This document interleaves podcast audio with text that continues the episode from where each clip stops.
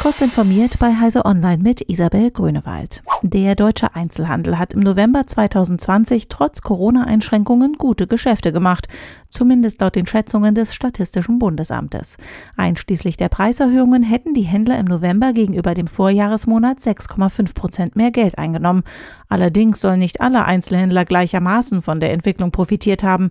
Während die Umsätze der Versand- und Internethändler gegenüber dem November 2019 real um 31,8 Prozent zulegten, mussten Händler für Textilien, Bekleidung, Schuhe und Lederwaren mit einem Minus von 20 Prozent zurechtkommen.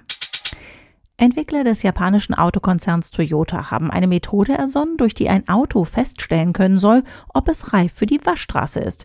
Dabei wird anhand der Daten über zurückgelegte Fahrten untersucht, ob das Auto seit der letzten Wäsche auf einer unbefestigten Straße oder bei Schneefall oder Regen gefahren ist, heißt es in dem Patentantrag.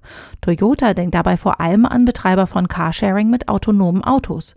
Die Waschanlage ist laut dem Patentantrag ebenfalls mit dem Server verbunden und wäscht das Auto vollautomatisch. Die massive Störung des Bürokommunikationsdienstes Slack ist weitgehend behoben. Mehr als vier Stunden nach Auftreten der ersten Probleme teilte das US-Unternehmen mit, dass der Dienst weitgehend wiederhergestellt worden sei. Zunächst gab es aber noch weiter Probleme mit der Integration von Kalendern und anderen Apps. Die Ursachen blieben unklar. Slack war am Montagnachmittag europäischer Zeit stundenlang lahmgelegt worden, gerade als in den USA vielerorts der erste Arbeitstag des neuen Jahres begann. Nutzer hatten unter anderem Probleme, sich anzumelden und Nachrichten zu senden. Ein Jahr nach der Vorstellung des Snapdragon 460 bringt Chiphersteller Qualcomm den Nachfolger Snapdragon 480 für Einsteiger-Smartphones auf den Markt. Das System on Chip macht in vielerlei Hinsicht große Sprünge.